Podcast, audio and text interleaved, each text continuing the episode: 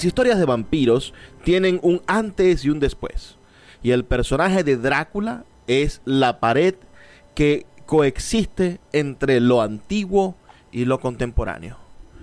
En el año 1897, el escritor irlandés Bram Stoker creó al vampiro más emblemático no solo de la literatura, sino de la cultura gótica en general.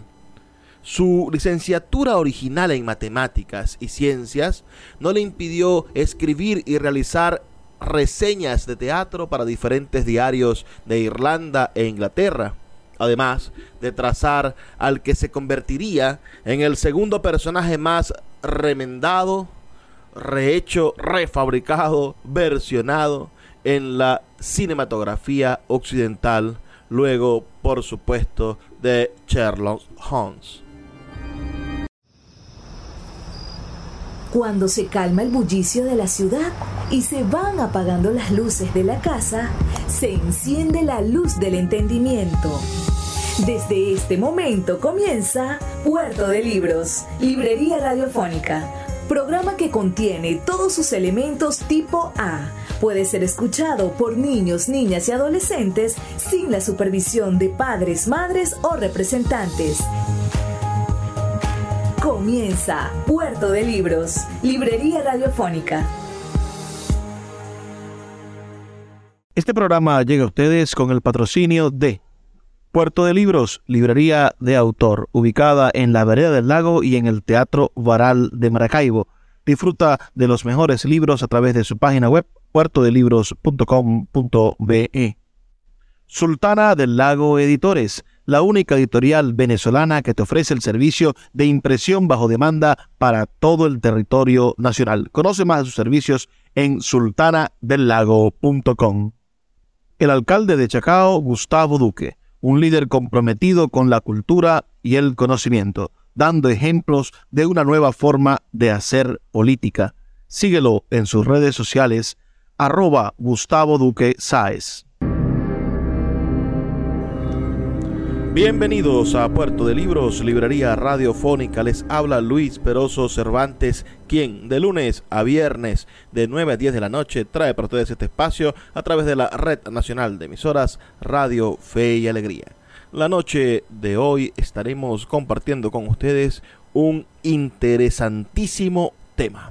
Estaremos hablando del gran Bram Stoker, el autor de Drácula, y sobre la literatura de vampiros. Las historias de vampiros tienen un antes y un después. Y el personaje de Drácula es la pared que coexiste entre lo antiguo y lo contemporáneo. En el año 1897, el escritor irlandés Bram Stoker creó al vampiro más emblemático no solo de la literatura, sino de la cultura gótica en general. Su licenciatura original en matemáticas y ciencias no le impidió escribir y realizar reseñas de teatro para diferentes diarios de Irlanda e Inglaterra, además de trazar al que se convertiría en el segundo personaje más remendado, rehecho, refabricado, versionado en la cinematografía occidental, luego, por supuesto, de Sherlock Holmes.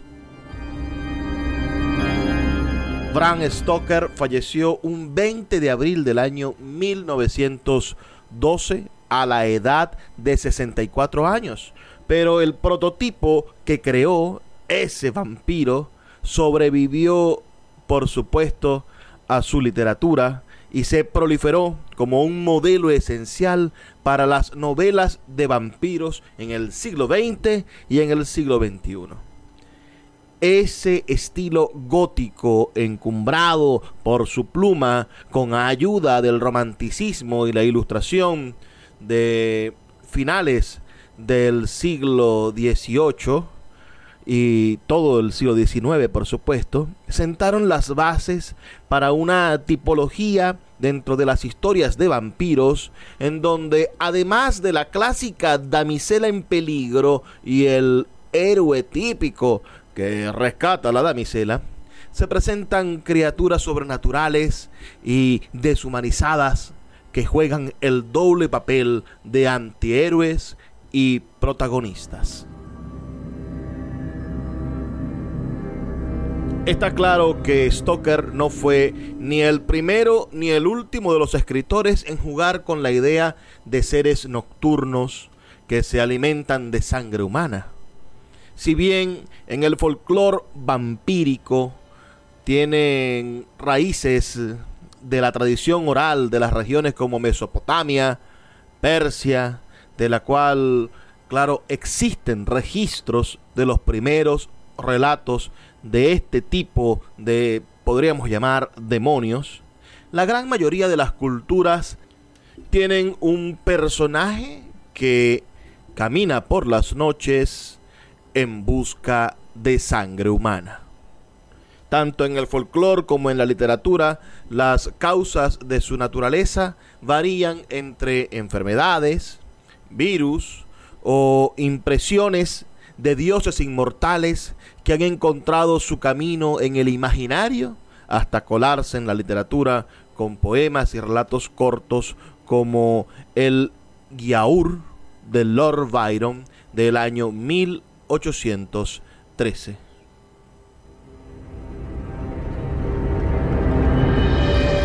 Decía Lord Byron para definir un poco a su personaje, pero antes, sobre la tierra, como vampiro enviado, tu cadáver del sepulcro será exiliado. Entonces, lívido, vagarás por el que fuera tu hogar, y la sangre de los tuyos has de arrancar. En la mano de escritores románticos como Lord Byron, el vampiro se convierte entonces en esta figura contradictoria, tan sensual como aterradora, con la cual es común acercarse a tabúes sexuales y de género, de clase y de religión, logrando una representación más humana que sobrenatural de los conflictos internos de las sociedades y sus tiempos. El género ha evolucionado con las décadas, comenzando por el vampiro de Polidori del año 1819, y la historia de Carmilla del año 1872, ambas de Joseph Sheridan Lefanu. Estos preceden a Drácula, son esos pre-vampiros draculinos, dracolianos, digamos, y que de alguna manera van a inspirar a Bram Stoker para perfeccionar en Drácula el modelo del vampiro que hoy tenemos en la mente. Desde su relato inspirado en el conde Vlad Tepes, un príncipe rumano cruel y extravagante que tenía la costumbre de empalar a sus víctimas, la figura del vampiro ha crecido exponencialmente hasta lograr la humanización de un perfil mucho más romántico y sensible. El retrato del ser de eterna belleza pero maldito, con una ambivalencia personal entre la melancolía y la crueldad, se eleva en su transformación con sagas vampíricas como la de Anne Rice y Charlene Harris. Pero antes de llegar a los contemporáneos, vamos a concentrarnos en esos vampiros anteriores. La literatura vampírica se hunde en una fiebre sobre los vampiros que se extendió por Europa a principios del siglo XVIII, especialmente en el periodo entre 1720 y 1740. En diversos espacios comenzaron a moverse peculiares historias sobre exhumaciones de no muertos, con testigos letrados y jurídicos titulados en varios lugares de Europa Oriental, como Arnold Paole en Serbia, durante el gobierno de la dinastía de los Habsburgo. Pero más tarde, más allá de la superstición, el vampiro se abrió paso en las tradiciones folclóricas donde halló un terreno propicio para quedarse por siempre. Canciones sin autor evocaban sus hazañas en los países de la Europa Oriental cuando una revista alemana, editada en Leipzig, consagró en el año 1748 un número dedicado a los vampiros. El vampiro no se refería a ninguna historia de muertos vivientes, sino a la del valiente amante que amenazaba con galantería a su amada con convertirse en un vampiro y vengarse de ella visitando su habitación por las noches para demostrar que su amor era más fuerte que las cristianas enseñanzas. Estas primeras canciones solían ser de temática amorosa y muestran a personas que regresan de la tumba para visitar a sus seres queridos y causar su ruina de una forma o de otra. No se trata de un contagio vampírico como una magia póstuma bien producida por maldiciones o juramentos incumplidos, los que provocan la aparición de los no muertos. Se trata de una influencia de la danza de la muerte o la danza macabra. Ese género artístico de la tardía Edad Media cuyo tema universal es la muerte. Ese diálogo que se puede hacer, por supuesto, en versos y que trata, que tiene como principal elemento al, a la parca, ¿no? A la muerte.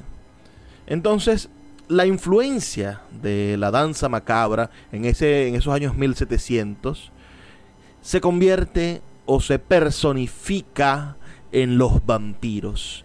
La muerte de los años 1400, 1500 viene a buscar a los vivos ahora en forma de vampiros sin importar su situación ni posición social. Posteriormente es el escritor alemán Gottfried August Burger, el creador de la balada artística alemana, uno de los mayores representantes del movimiento conocido como Sturm und Drag, un movimiento literario que tuvo manifestaciones también en la música y en las artes visuales, quien realiza el primer tratamiento de la superstición del vampirismo. Escribe un poema en el año 1773 titulado Leonore. Este poema se encuadra en el género de las baladas góticas y relata la muerte de una joven que al final de la guerra de los siete años se angustia por no tener noticias de su prometido. A medianoche golpean su puerta. Leonore desciende y reconoce enseguida a su amado, que viene a buscarla para casarse con ella. Él la sienta en su caballo y galopan vertiginosamente a la luz de la luna, atravesando paisajes espectrales. La muchacha quiere saber por qué cabalgan tan rápido. El novio espolea y dice, porque los muertos viajan deprisa. Esta, esta frase será citada por Bram Stoker en Drácula. Leonor responde, deja a los muertos tranquilos. Cerca del amanecer entran a un cementerio. Mientras el caballo avanza, el novio va perdiendo su forma humana y el lecho nupcial se revela como el nicho en la que yace el esqueleto de su novio. Un cortejo de espectros danza una ronda macabra y repite la tardía advertencia. No hay que medirse con Dios.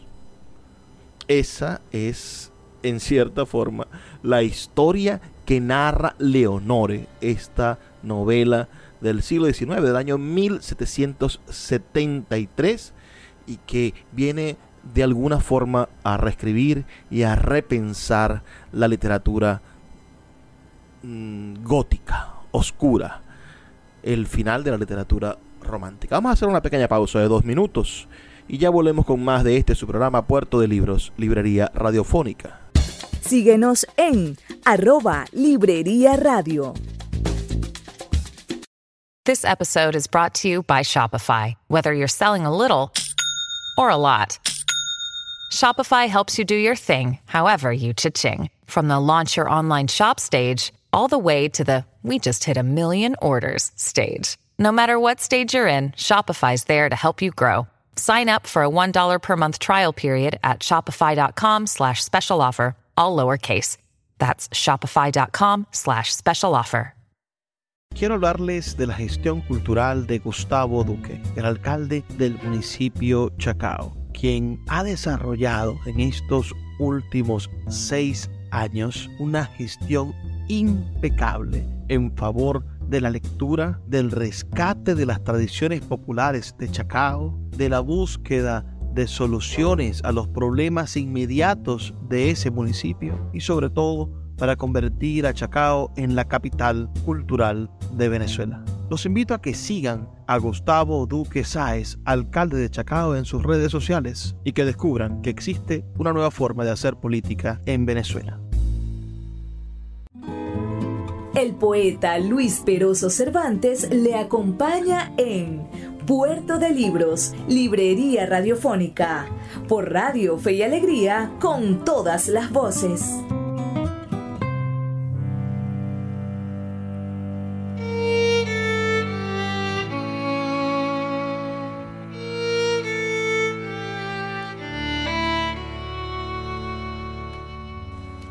Seguimos en esta noche de vampiros aquí en Puerto de Libros, Librería Radiofónica. Hemos estado conversando sobre, bueno, Bram Stoker y por supuesto sobre la literatura de vampiros. Pero estamos analizando, estudiando, trabajando con la literatura previa a Drácula.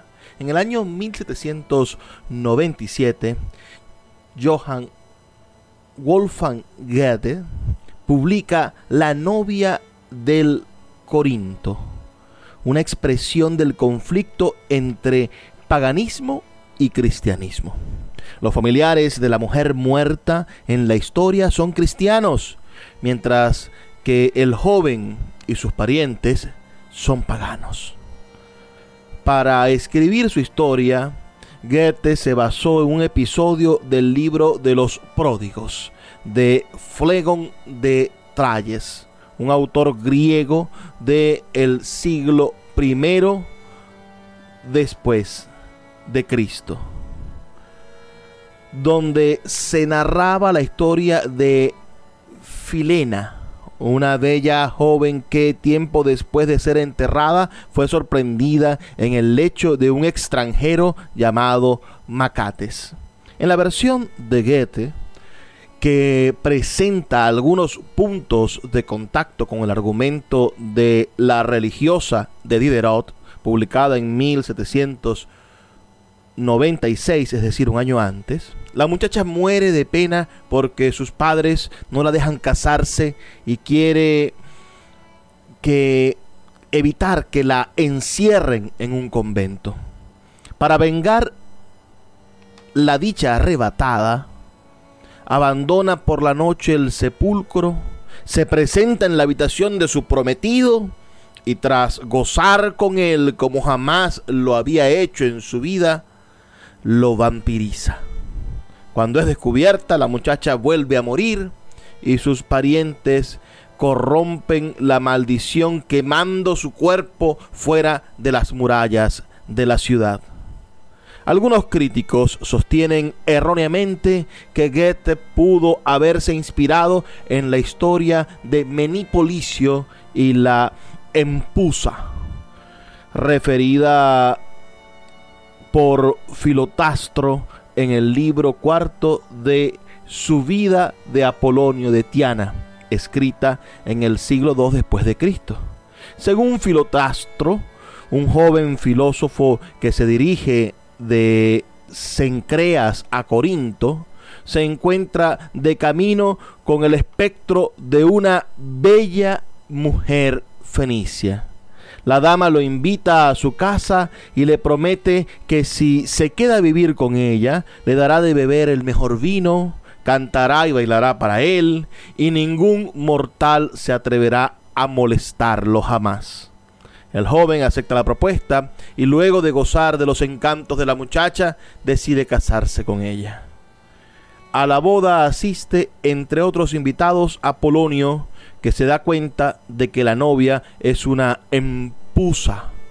y que todo su atavío, como el oro de tántalo del que habla Homero, es una mera ilusión. Desenmascarada, la empusa llora y desea que Apolonio guarde silencio, pero él no se deja conmover y sigue nombrándola hasta que sus vestidos su cuerpo y la casa misma, con todo lo que contiene, se desvanecen al instante. Leonore, de la obra de la cual ya hemos hablado, gozó de gran popularidad en Gran Bretaña hasta el punto de contar con siete traducciones, entre ellas una hecha por Walter Scott, y esta inspiró a Samuel Taylor Coleridge para su obra Cristabel, publicada en el año 1797 y una segunda edición en el año 1800. Cristabel, bueno, con esta el autor planeaba escribir tres partes adicionales, pero nunca fueron completados. Este poema, titulado Cristabel, publicado en el año 1797, 797 es de las primeras menciones a los vampiros en la literatura inglesa y cuenta la historia sobrenatural de una muchacha que vive en un castillo gótico en compañía de su padre que añora a su esposa muerta. Una noche en medio del bosque, Cristabel encuentra a Geraldine, bellísima hechicera, que la convence de que la lleve a dormir a su alcoba. La joven se siente atraída por la extraña y mientras comparten el lecho, tiene un sueño en el que se ve vampirizada, al pie de un viejo roble por una mujer con ojos de serpiente. Por la mañana, su padre reconoce a Geraldine, en cuyo rostro cree descubrir a la hija perdida de un viejo amigo y se enamora de ella. Cristabel, celosa de un amor que la excluye, ruega a su padre que eche a la intrusa, pero no lo consigue y acaba siendo despreciada. Coleridge, Samuel Taylor Coleridge, publicó Cristabel en el año 1816 sin haberlo concluido. Las reseñas en los periódicos de la época fueron principalmente negativas y apuntaron sobre todo a la ambigua esencia de Cristabel que no se parecía a ninguna de las heroínas conocidas. Un crítico anónimo se preguntó, ¿de qué trata todo esto? ¿Cuál es la idea? ¿Lady Geraldine es una hechicera o un vampiro? ¿Es un hombre? ¿Es ella, él o eso. La trama, con sugerencias de lesbianismo e incesto, dejó, sin embargo, una profunda huella en la literatura inglesa del siglo XIX, como puede verse en Carmilla de Joseph Sheridan Le Fanu la influencia de Coleridge sobre la narrativa vampírica se hizo sentir también a través de su famosa Rima del viejo marinero, incluida en el libro Baladas líricas que editó junto a William Wordsworth y a Robert Souter, de la que se ha dicho que inspiró a Bram Stoker en el viaje en barco de Drácula desde Turquía hasta las costas de Inglaterra. Robert Southern compuso su monumental poema épico Tálava el Destructor, posteriormente a la novela o al poema de Samuel Taylor Coleridge, Cristabel, pero pudo publicarlo antes. En este poema, Oneisa, la amada muerta de Tálava, el protagonista, se convierte en una vampira. aunque semejante suceso es secundario a la trama principal. Southey cuenta cómo el héroe penetra en la bóveda de su esposa Oneisa durante una medianoche de tormenta acompañado de su suegro. En un resplandor de ve levantarse a la difunta del sarcófago con las mejillas lívidas, los labios azules y un terrible brillo en la mirada. Aunque cuenta con un anillo mágico que le confiere poder sobre los muertos, Tálava está a punto de sucumbir a su hechizo. Cuando el padre de la joven atraviesa el cadáver del vampiro con una lanza. Según consigna el propio South en la edición anotada del poema, la escena se inspira en Viaje al Levante de Tunefort y en el famoso caso del vampiro Arnold Pole referido por el abad Calmet, quien fue un destacado exégeta francés que escribió la historia de antiguos y nuevos testamentos y de los judíos, y el libro titulado El mundo de los fantasmas, donde incluye uno de los primeros ensayos sobre los vampiros. La noche de hoy, como saben, estamos escudriñando la historia de los vampiros. Esa historia maravillosa, interesante, increíble, que ha acompañado a la humanidad desde el inicio de, del mundo de la literatura, con la búsqueda de estos seres que buscan tomar sangre para perpetuar su vida. En el siglo XIX continúan publicándose baladas góticas que utilizan la figura del vampiro. En el poema épico El Giaour de Lord Byron, publicado en el año 1813, y uno de los primeros poemas de una serie de poemas de temática oriental, recordemos que los vampiros tienen su, fundamento en la cultura de la Europa oriental. Entonces, en este alude al vampiro, en este, en este poema, titulado El Giaour, fragmentos de un cuento turco. Lord Byron alude al vampiro como figura trágica condenada a beber sangre y a destruir la vida de sus seres queridos es posible que se basara en el poema que estábamos comentando anteriormente, el de Robert Southwell. Sobre todo en este, en este fragmento que les voy a compartir a continuación. Pero primero, en la tierra como vampiro enviado, dice el texto, tu cuerpo será rasgado de su tumba entonces espantosa tormenta crearás en tu lugar natal y chuparás la sangre de toda tu raza. Allí, de tu hija, hermana, esposas, a medianoche drenar la corriente de la vida, irás. Sin embargo, detesto el banquete que forzosamente debo alimentar para que tu lívido cadáver permanezca viviente. Tus víctimas antes que expiren conocerán al demonio por su padre. Como maldiciéndote a ti, tú los maldices. Tus flores están marchitas en el tallo.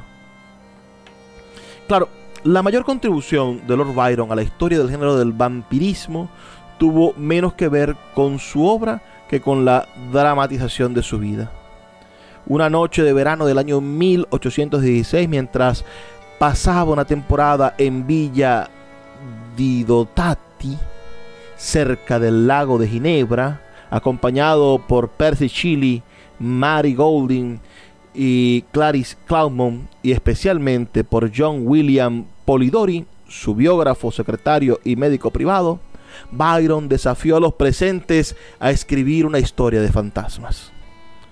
El juego tuvo como consecuencia que el propio Byron terminara por convertirse, en virtud de una serie de equívocos y desplazamientos, a la vez en autor apócrifo y protagonista auténtico del primer cuento de vampiros de la literatura europea.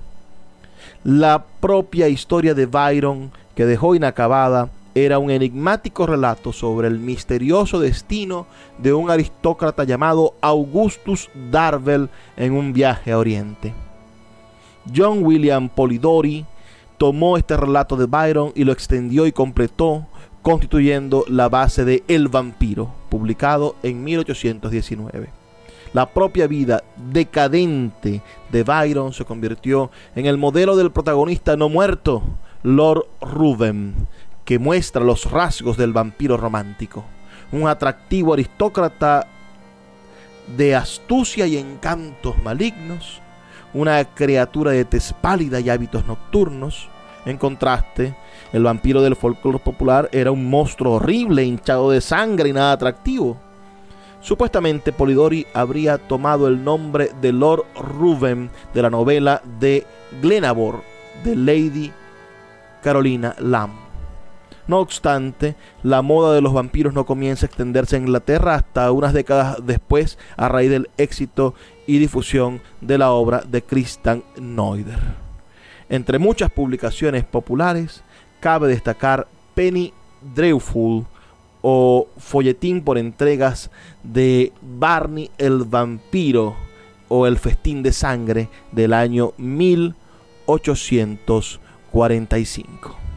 Vamos a hacer una pequeñísima pausa y ya volvemos con más de Puerto de Libros, Librería Radiofónica.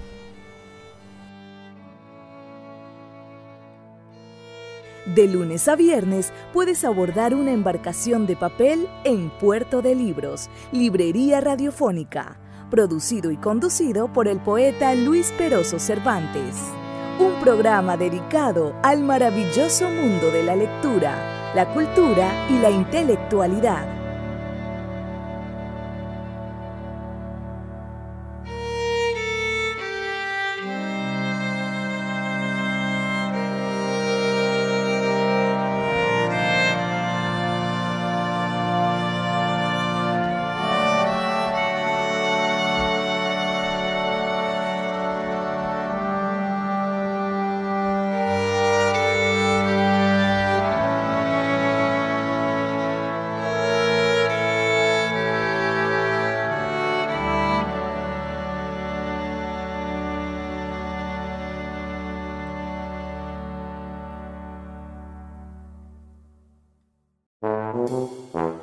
Puerto de Libros, librería de autor. Siete años siendo la librería virtual más grande de Venezuela, con dos sedes físicas, una en el Teatro Baral de Maracaibo y otra en la Vereda del Lago. Es un centro cultural dedicado al libro. Proyecciones de cine gratuitas, talleres literarios, formación de nuevos escritores, talleres de teatro y de música todo en un espacio dedicado al mundo de los libros y del conocimiento. Síguenos en nuestras redes sociales arroba puerto de libros y compra todos nuestros libros en la página web www.puertodelibros.com.be.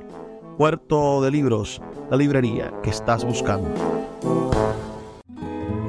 El poeta Luis Peroso Cervantes le acompaña en Puerto de Libros, Librería Radiofónica, por Radio Fe y Alegría, con todas las voces.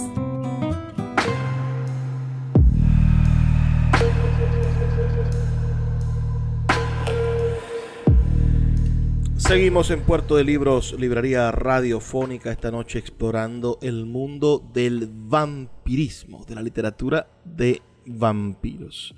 Quedamos comentando en el segmento anterior, bueno, la participación de Lord Byron, la inspiración que tuvo John William Polidori para escribir la novela El vampiro en el año 1919 en base a la vida de Lord Byron en esa maravillosa noche en la cual se retaron a escribir un relato de fantasmas. También les comentaba que en el siglo XIX, en el año 1814, eh, se escribió Barney el vampiro o El festín de sangre. Este, esta es una obra de un autor llamado Penny Dreadful, cuya, cuya obra bueno, ha sido bastante discutida y que durante dos años prolongó entregas en, en la prensa, folletines, de estas aventuras. Fueron 109 entregas semanales con 220 capítulos. El protagonista vampírico de esta obra es el Sir Francis Varney. Es el primer vampiro literario que adopta la escena clásica de entrar por una ventana para beber la sangre de una joven dormida. Durante el resto del siglo XIX los escritores ingleses siguieron contribuyendo al género en diferentes obras, entre ellas La verdadera historia de un vampiro del año 1894, donde el conde Eric Stenbock realiza una parodia de el libro Carmilla. Y La buena Lady Duquesne de Mary Elizabeth Brandon del año 1896 se asocia al género de los vampiros con la técnica de las transfusiones de sangre. Estamos sin duda en presencia de una de las expresiones culturales más interesantes del siglo XIX. Sus comentarios al 0424-672-3597 son muy importantes para mí. Charles Nodier es un escritor y bibliotecario francés. Fue precursor del romanticismo y tradujo al francés el relato de Polidori el vampiro, publicado, como ya les digo, en el año 1819. Pero escribió una secuela no autorizada de la historia de Lord Robin, este protagonista de, de la obra El vampiro. Esta secuela se publica en el año 1820. Es un melodrama teatral escrito bajo el seudónimo de Cyprien Berar. Esta tuvo una gran popularidad en gran parte de Europa y convirtió al vampiro en la figura de Lord Robin en un personaje de comedias, ballets, óperas y otros espectáculos como el Polichilena Vampiro, estrenada en el Circus Morris en el año 1822, relacionado con el auge paralelo del vaudeville en el periodo posterior a la restauración post-napoleónica. También sería adaptado al inglés por James Planchet como El vampiro o la novia de las islas en el año 1820, ambientado en Escocia, o en la ópera alemana Der Vampir del compositor Heinrich Maschner, que situó la historia en Valquía.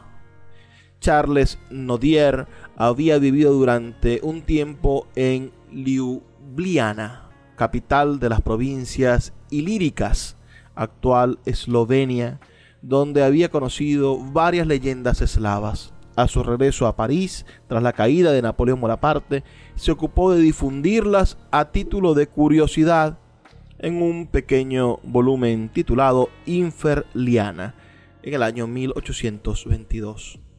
La moda de los vampiros en Francia debe mucho a la disertación del abad Calmet un ensayo sobre los rumores del vampirismo y muertos vivientes en la Europa central y oriental aparecidos en 1746. Prosper Mernier publica en 1827 La Gusla, un volumen recopilatorio de leyendas con un capítulo dedicado al vampirismo. También Théophile Gautier escribe La muerte enamorada en el año 1836. A la mujer vampiro como la mujer fatal es el personaje de esta muerte enamorada. un elemento reiterado en poemas y escritos posteriores. Otro autor francés que se une a la moda del género es Alexander Dumas padre, presente en el célebre estreno de El vampiro de Nodier y El Carmouchet en el Teatro de la Porte Saint-Martin en el año 1820. Dumas, padre, publica en el año 1849 La Dama Pálida, donde describía un castillo situado en los montes Carpatos, habitado por un vampiro en el marco de una historia novelesca que perdería varios fragmentos en sucesivas reimpresiones. En el año 1865, Paul Feval publica La vampira, basada en un relato anterior del año 1825 de el barón Lamotte Lagon. En la novela de Feval se mezclan hechos históricos con las peripecias de una extraña mujer que se desdobla para disimular su vampirismo. Feval continúa tratando el tema en otros relatos como El Caballero Tenebroso de 1860, La Ciudad de los Vampiros de 1867.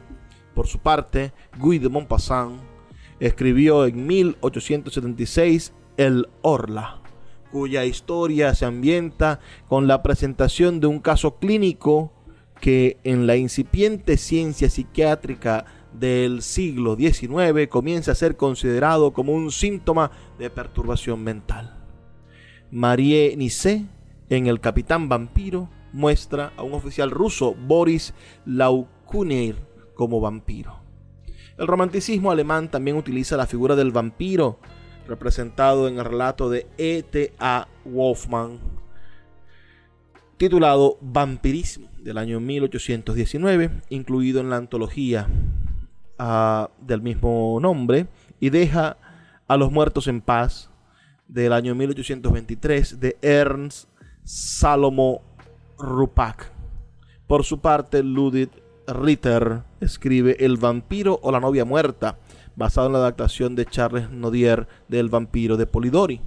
En el año 1884, Clark Heinrich Urich escribe Manor, en la que por primera vez el vampirismo aparece como una metáfora directa de la homosexualidad masculina. La moda del vampirismo literario también se extiende a Estados Unidos en el siglo XIX. El relato estadounidense más antiguo es The Black Vampire del año 1819, escrito bajo seudónimo y posiblemente en reacción a la popularidad de El vampiro de Polidori. Se trata de un relato curioso de estilo cómico y con un fondo abolicionista de la esclavitud. También posee la peculiaridad de que es el primer relato en el que aparece un vampiro negro. Sin embargo, se trata de un relato excepcional y la mayoría de las historias de vampiros de Estados Unidos se decantan por la figura de la mujer vampiro que regresa de la tumba. En estos relatos destaca Berenice, maravilloso relato de Edgar Allan Poe, publicado en 1835.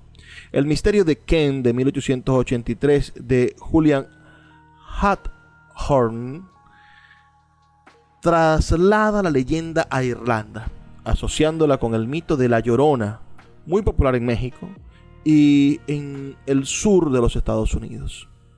Francis Marion Clafford utiliza el tema de la novia difunta en Italia, vinculándolo al vampiro con la idea de una sustancia maldita, inaprensible y sin contornos. En los países de la Europa Oriental, el mito del vampiro también es tratado por varios autores en el marco de la recuperación folclórica producida por la efervescencia nacionalista del siglo XIX, aunque estos relatos literarios raramente trascienden sus fronteras. Sin embargo, habría que entender que, que ese, esa búsqueda del vampirismo en el mundo de la Europa Oriental tiene muchísimo que ver también con su capacidad de entender sus mitos. Los elementos decisivos y la fama que configuran el género vampírico tradicional proceden de autores irlandeses. El primer autor irlandés que contribuye al género es Charles Maturin, que publica Mermot el Errabundo en el año 1820 con influencias de Goethe y de Byron. Mermot no es un vampiro tradicional, sino más bien un ser inmortal angustiado por la carga de los años y que está inspirado en la figura legendaria de el judío errante. Entre los autores irlandeses también destaca Joseph Sheridan Le Fanu, autor de relatos sobrenaturales en especial su novela Carmilla, aparecida en el año 1871 y 1872 en una revista londinense, un relato cargado de fascinación erótica lésbica y que mostraría sucesivas adaptaciones cinematográficas en el siglo XX, convirtiéndose en uno de los relatos más famosos y conocidos del género. El relato Carmilla está ambientado en el ducado de Estiria, que recoge la experiencia de una joven aristócrata que es seducida paulatinamente por una mujer vampiro que bebe lentamente la sangre de sus víctimas hasta matarla. El tono erótico contiene una carga sensual muy sutil, mostrando que la no muerta está encadenada a su pasión prohibida de la misma forma que al deseo de sangre. El relato, aparte de estar ambientado como un testimonio personal de la protagonista, posee varios elementos extraídos del folclore popular, como los amuletos contra los vampiros, el horario nocturno o la estaca utilizada para, para acabar con su vida. Una novedad introducida en el relato y que en ocasiones será utilizada en el género cinematográfico es que Carmilla está obligada a utilizar su nombre con todas sus letras, aunque tenga que cambiarlo para ocultar su identidad. Carmilla Mircaya Miryarka. Esa es Carmilla de Joseph Sheridan Le Fanu escritor irlandés de cuentos y novelas de misterio. Vamos a hacer una pequeña pausa de dos minutos para escuchar los mensajes de Radio Fe y Alegría y ya volvemos con más de Puerto de Libros, Librería Radiofónica.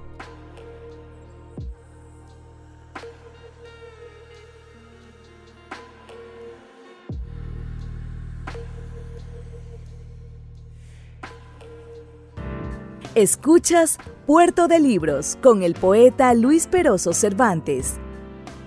Síguenos en Twitter e Instagram como arroba Librería Radio.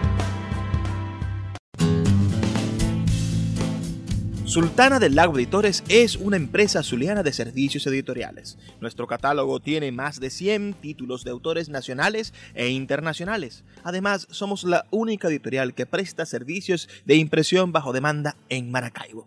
No necesitas invertir en grandes tirajes. Tus lectores pedirán tu libro, nosotros lo imprimiremos y tú obtendrás regalías. Por ello, también editamos internacionalmente en Amazon y Google Play Books. Conoce más en nuestra nueva página web www.sultanadelago.com o siguiéndonos en Instagram como arroba sultana del lago. El poeta Luis Peroso Cervantes le acompaña en Puerto de Libros, Librería Radiofónica, por Radio Fe y Alegría, con todas las voces.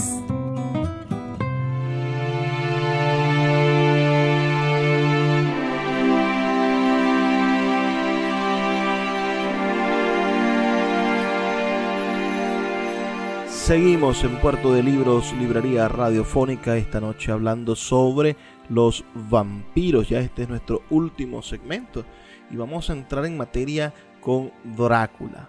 Drácula se publica en el año 1897 y es del autor irlandés Bram Stoker.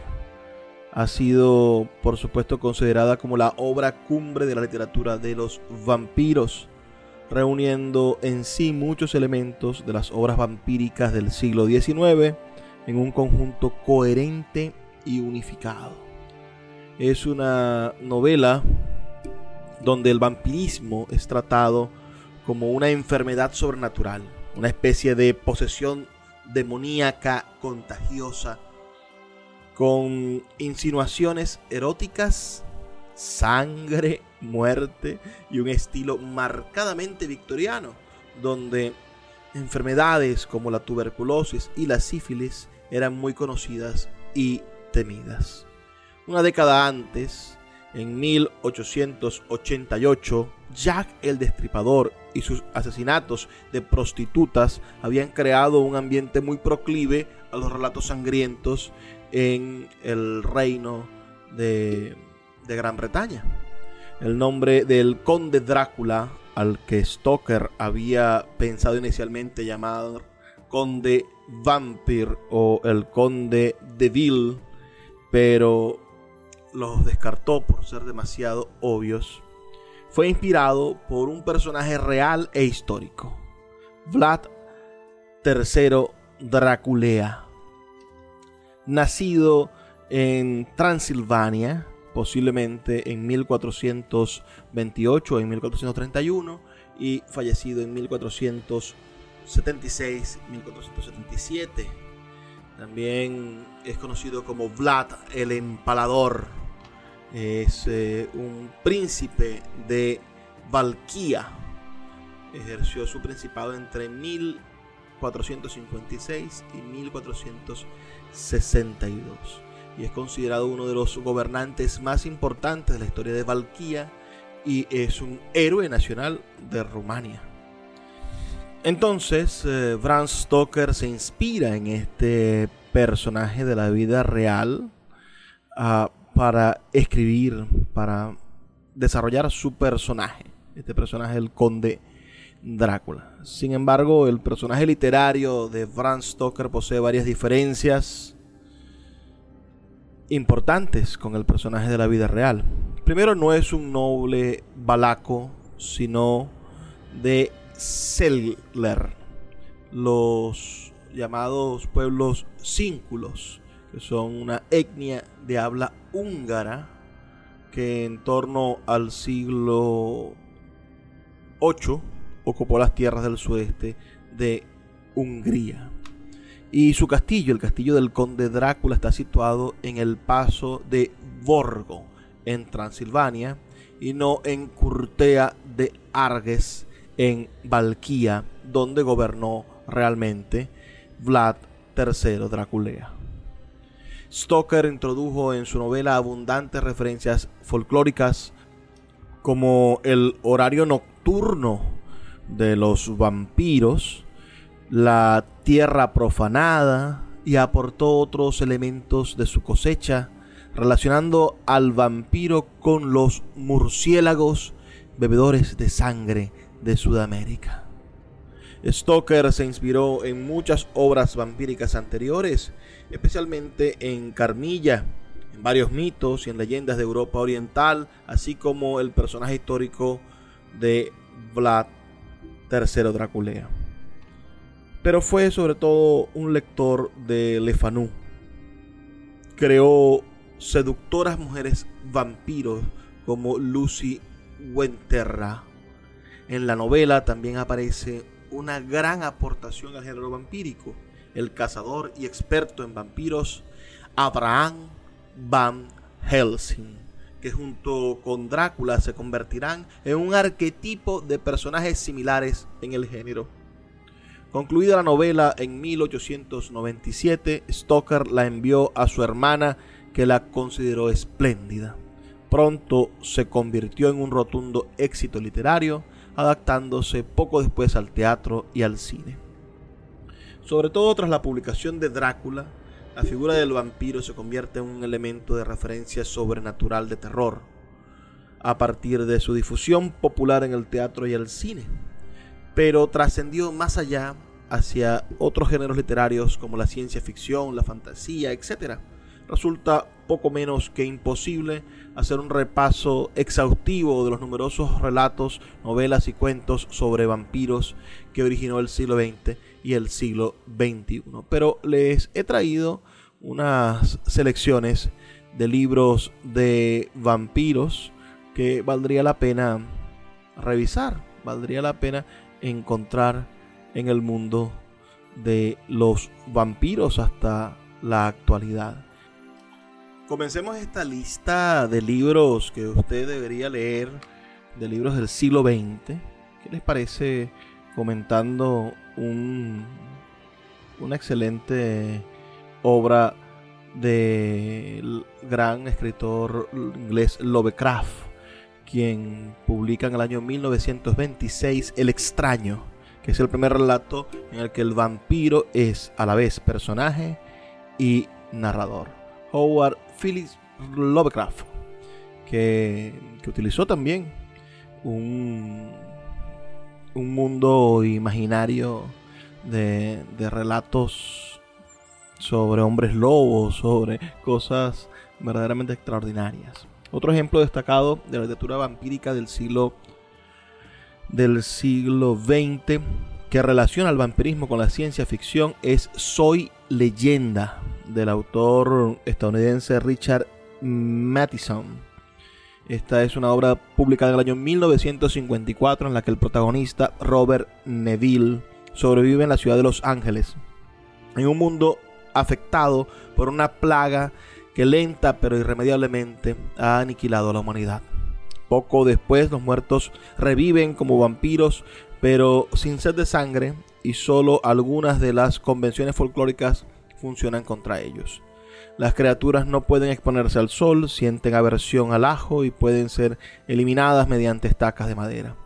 Finalmente Neville se encuentra con una muchacha superviviente que logra atravesar su desconfianza y que provoca en el protagonista, bueno, la suficiente debilidad para ser capturado por los vampiros que han comenzado a reconstruir la civilización desde sus propias peculiaridades. En el mundo nuevo de los vampiros no hay lugar para Robert Neville, que pertenece a otro tiempo y que es considerado un monstruo, una leyenda que los vampiros deben destruir para seguir adelante. También podemos encontrar una obra del gran Stephen King, publicada en el año 1975, el libro titulado El misterio de Salem Lot, que es eh, la segunda novela publicada por Stephen King y es considerado uno de los maestros, por supuesto, de la literatura del terror. En principio se trata de una historia de vampiros de corte clásico, con evidentes paralelismos con Drácula, incluyendo una lúgubre y fantasmagórica mansión, un no muerto auténtico y desapariciones en medio de una tranquila ciudad de la costa este de Estados Unidos. Pero en el año 1977, Stephen King publica el relato corto titulado Una para el Camino, en la que un matrimonio y su hija quedan atrapados en un coche por causa de la nieve en Jerusalén Lot. Otras novelas de Stephen King, aunque no directamente relacionadas con vampiros, tienen un marcado o sutil contenido vampírico como los Tommy Knockers, en una de las criaturas de origen extraterrestre que se apodera lentamente de los cuerpos de los seres humanos. Vale la pena destacar la, la, el conjunto de obras más importantes de la última el último tercio del siglo XX es las crónicas vampíricas de la autora de novelas Anne Rice. Ella es de Nueva Orleans. En el año 1969 escribió un breve relato titulado Entrevista con el vampiro, también traducida a veces como Confesiones de un vampiro, que convertiría en novela en el año 1973 y se convertiría en otro de los clásicos de la literatura de vampiros. Hay una película excelente en la primera novela, su protagonista Lois refleja el dolor de su larga existencia. El principio del libro fue rechazado por varias editoriales y no sería publicado sino hasta 1976, convirtiéndose en un rotundo éxito de ventas. Posteriormente y a raíz de ese éxito, Anne Rice continuaría publicando el resto de las novelas de la saga, presentando a nuevos personajes en los que destaca el caprichoso Lestat que acaba absorbiendo el protagonismo de la saga. Al mismo tiempo, la autora publica otros relatos independientes sobre vampiros, incluyendo bueno, el que cierra la saga que es Cántico de Sangre en el año 2003. Desde el año 2014 ha vuelto a retomar la saga con una serie de novelas con Lestat como protagonista.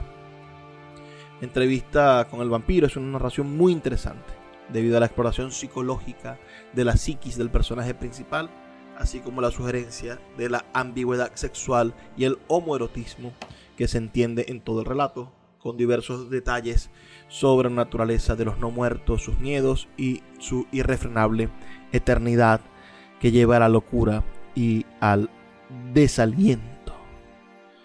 En el año 1986 se, se publica la saga Necroscopio de Brian Lumey.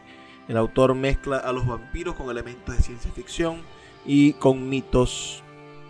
El protagonista Henry Keogh es un necroscopio Copio, una persona capaz de comunicarse con los muertos que durante la Guerra Fría trabaja para los servicios secretos británicos contra los soviéticos. Así podemos avanzar y conseguir nuevas obras del mundo de los vampiros. Pensemos en los libros más recientes, en los del siglo XXI, y podríamos recomendar El vampiro de Ropraz de Jack Chessy eh, de Gail Carrigan, Sin Alma, otro, otro libro del año 2009 que, fue una sensación y un éxito de ventas. Christopher Moore ah, escribe mm, libros muy divertidos y entre ellos hay un libro que ha sido un éxito de venta llamado La sanguijuela de mi niña. Uh, Chúpate esa y Muérdeme. Son una trilogía de vampiros de Christopher Moore.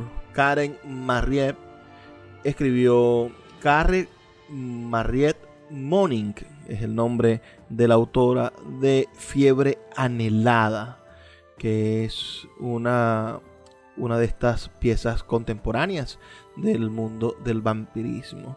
También en Amazon y gracias al premio de autores indie de Amazon, Juan Gómez Jurado trajo al mundo Reina Roja, que ha sido un éxito y ha sido uno de los libros más vendidos en el mundo de Amazon. Este es un escritor español, Juan Gómez Jurado, quien, quien es uno de los autores más vendidos de nuestro idioma. De Sangre y Cenizas, de Jennifer Armenton, también tiene el argumento del vampirismo.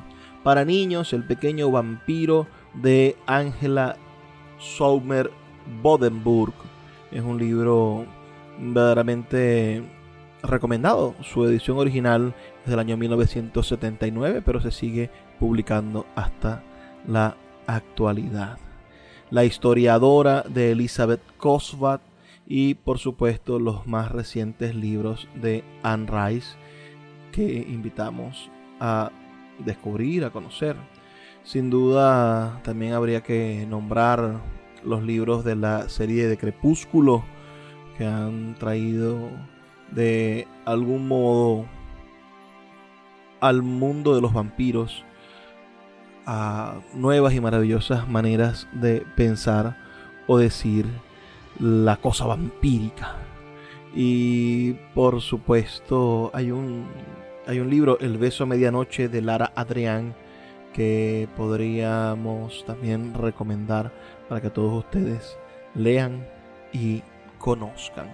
¿Qué libros de vampiros recomiendan ustedes? Háganmelo saber con un comentario al 0424 672 3597 0424 672 3597. De esta manera me toca llegar al final de este programa, pero no sin antes recordarles que estamos aquí de lunes a viernes de 9 a 10 de la noche por la Red Nacional de Emisoras Radio Fe y Alegría Trabajo para ustedes Luis Peroso Cervantes, quien lo hace todos los días con muchísimo, muchísimo cariño.